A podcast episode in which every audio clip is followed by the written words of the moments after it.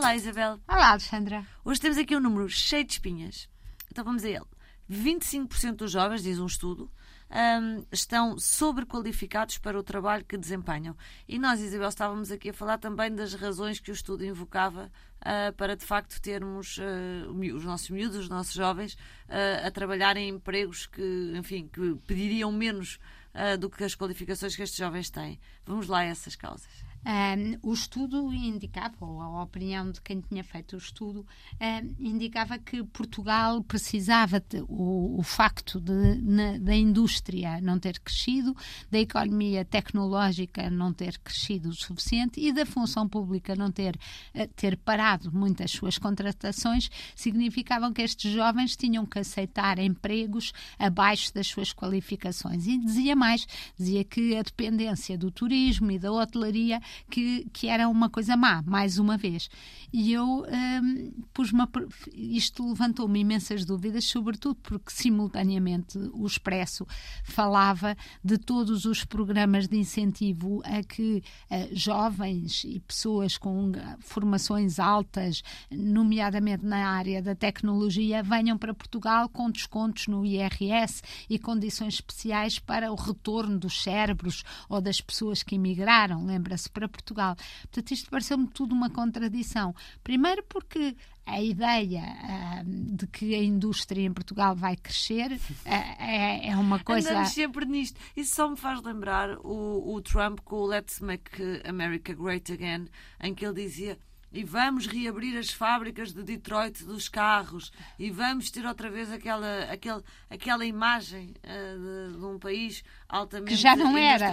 já não era já não era. E porquê? Porque os outros fazem mais barato lá fora. Isso é quase uh, como tentar parar o vento com as mãos. Portugal nunca foi uma economia uh, fortemente industrializada é um, é um país pobre. Vamos só aceitar isso e, não vamos dizer mal, de, porque ainda este fim de semana estive com uh, pessoas uh, estrangeiras que foram a vários sítios cá em Portugal e que diziam que uh, ainda se nota uma falta de profissionalismo muito grande em alguns tipos de hotelaria, em algum tipo de turismo, na forma como as pessoas são recebidas.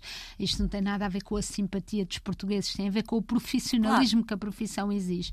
E eu vejo estas coisas extraordinárias que é nós desprezarmos aquilo e pessoas que estudam o país uh, desprezarem uh, aquilo em que nós podemos ser de facto muito melhores e muito bons. Com certeza, é exatamente isso. É, mas, mas, é o quê? Olhar para o, para o país e dizer não. Não queremos isto, não quer turismo. Vamos acabar com o turismo porque nós precisamos mesmo é de, de indústria. Esta, esta ideia de. É, olha, Isabel, é como a Isabel é loira. Eu digo assim, não, Isabel, não é nada loira. Vamos, vamos, eu acho que não devia ser loira. Portanto, eu acho que não devia haver uh, tanto turismo. Eu acho que tem que ser morena. É, uh, a Isabel é extremamente simpática, mas afinal a Isabel vai ter que ser é altamente carrancuda. Mudar a natureza das coisas. E as características, características. Uh, geográficas, climáticas, uh, tudo de um país e não saber aproveitar a oportunidade daquilo que temos é muito estranho. Mas isto lembra-me também que hum, nesse artigo do, do Expresso, hum, a Maria João Rosa, e que foi da Pordata e que sabe muito a fundo de, do nosso país, ela explicava que mais de metade, ou pelo menos metade, dos uh, empregadores portugueses uh, têm o máximo do nono ano. Ora, se calhar, Alexandra, o que nós precisamos é de empregadores com mais uh, formação e empregadores que saibam olhar para estes jovens e saibam criar as oportunidades a estes jovens para que eles possam, de facto, desenvolver uh, as competências e com que vieram. Estes jovens para eles próprios uh, modernizar e fazer algumas coisas dentro das suas, das suas próprias empresas. Mas o que nós temos que fazer como país não é dizer em que setores, uh, que setores é que nós queremos que nos caracterizem.